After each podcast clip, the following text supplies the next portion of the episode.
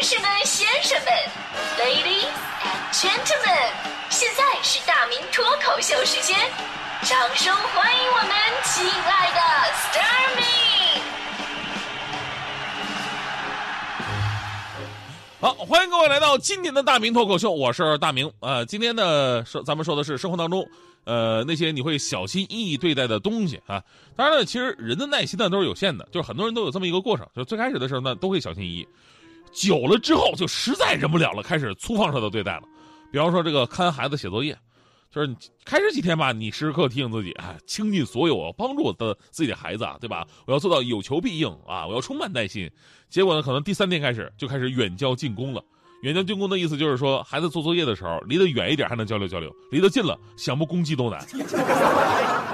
除了对人啊，就是我们对一些贵重的东西也会小心翼翼啊。说个事儿，就是徐翔前两天跟我感叹，说自己真的好矛盾，想不明白一个人生的问题。明明是自己因为没有钱才会去上班，但是为什么上了班拿了工资还是没有钱呢？我不明白到底是哪个环节出了问题？难道是有中间商赚差价吗？我说强哥，你到底怎么了？怎么有这种感慨呢？强哥说，总是觉得自己挣的钱不够花。之前强嫂有一次回家就跟他说：“老公，我今天在商场买了衣服，花了五万块。”强哥一听都快疯了，买衣服花了五万，天哪！你说你那衣柜里的衣服都放不下了吧？笑笑说能放下，我只买了一件儿，一件五万呢。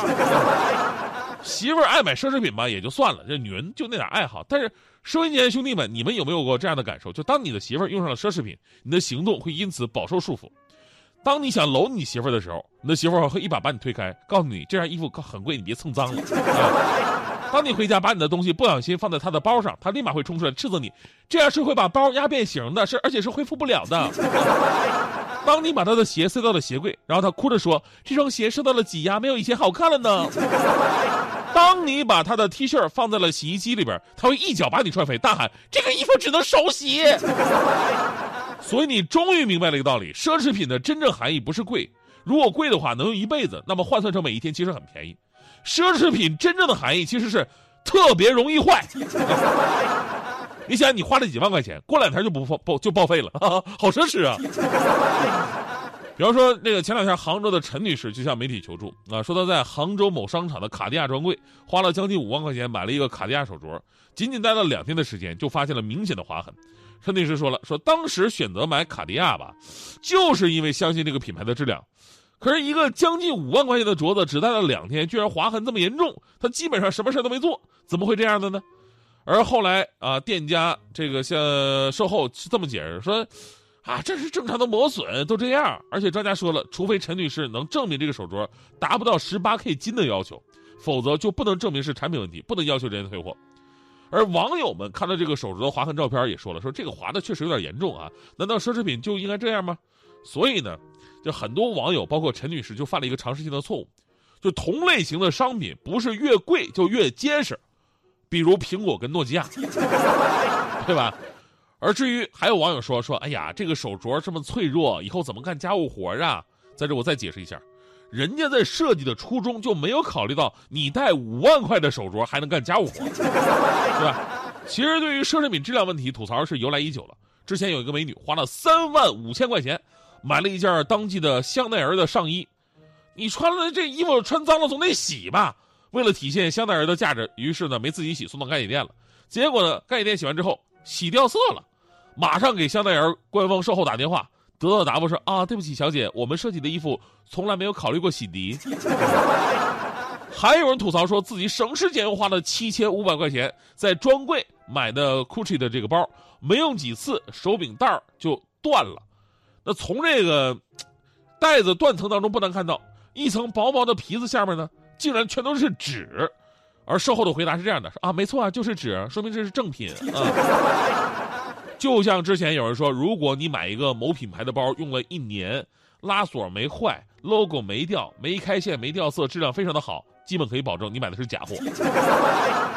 而还有网友非常无奈的说，那天逛街发现爱马仕的洗标上面写着既不能水洗，也不能干洗，这到底怎么洗？怪不得电视剧里边高富帅啊、白富美啊，衣服被别人弄脏了都要让人赔。原来他们的衣服真的一年只能穿一次，不是不是，一辈子就只能穿那么一次。那么穿脏了到底怎么办呢？后来想想啊，好像也不会有人穿着爱马仕去吃麻辣烫，是吧？就好像你看那些又名贵又闪烁的高跟鞋，感叹说：“这种鞋也能走路吗？”没错，穿这个的人从来就没想过自己走路。来自多方面的数呃统计数据显示，中国已经成为奢侈品消费的第一大国了。近年来呢，越来越多的国际大牌纷纷到中国市场开店捞金。但是，除了定价比海外高昂被诟病之外呢，近年来奢侈品质量门也是频频爆发，而且后售后维权是非常的困难。买一包啊，刚上手袋子断了，五金件掉色了，边角磨破了，啊，买一双鞋掉色了，开裂了，买一件衬衣还没等洗，碰两下就碎了。如果出现上述质量问题，你找到专柜，对不起，那不是质量问题，那一定是你保养或者使用不当。要真是维修的话，高额的维修费以及漫长的维修期，你就想我为啥不去买个新的，是吧？于是没办法，只能放在家里边小心翼翼的供起来，老公碰一下必须死。这个消费者呢，只享受到了高价，但难以享受到与之相应的高品质的一个售后服务。关于奢侈品的消费投诉不断增多。由于在中国呢，没有关于奢侈品消费类的针对性的法律条文，对奢侈品行业缺乏统一的监管以及统一的标准，就同种商品，无论它是不是奢侈品，在法律适用上没有明显的区别对待。比方说这个服装啊、鞋帽，目前没有强制性三包规定，因此即便你买的是奢侈品，也无法纳入强制三包的范围。那依据消法第二十四条规定，与商家约定的，依照约定执行。如果没有具体约定售后服务内容的，只能事后双方平等自愿协商解决。但是你想想，啊，你在与奢侈品大品牌之间的约定，你消费者又能有多少话语权呢？所以呢，最后咱们还是要说啊，就是对于很多人啊，可能奢侈品呢已经成为了一种阶层的标签，对吧？但是传统的一分钱一分货的消费概念，在奢侈品的消费当中是不能简单套用的。虽然质量过关是我们对他们最起码的一个要求。奢侈品吧，其实说实话吧，就是在设计上确实有独到之处，对吧？有很多的设计大师，而且呢，大家伙都喜欢做人上人。那穿戴奢侈品是最简单的，告诉别人自己还过得不错的方式。我以前呢，我也想买那种名牌的衣服啊，平时我都穿什么 Gap 嘛，是这样。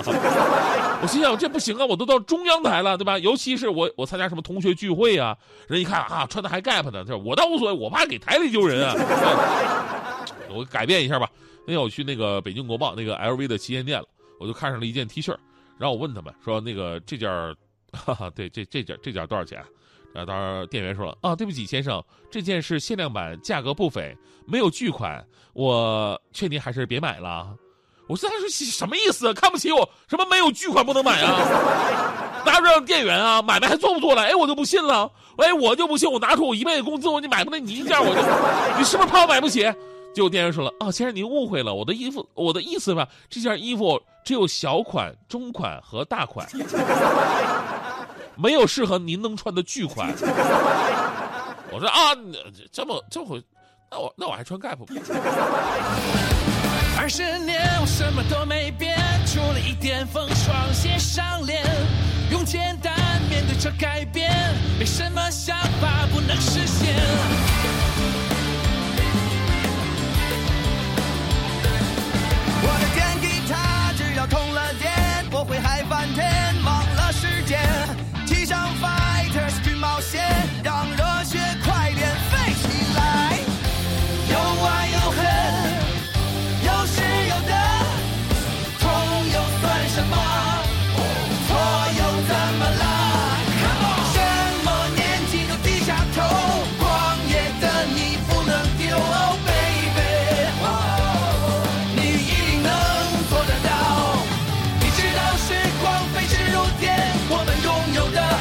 一瞬间，Oh baby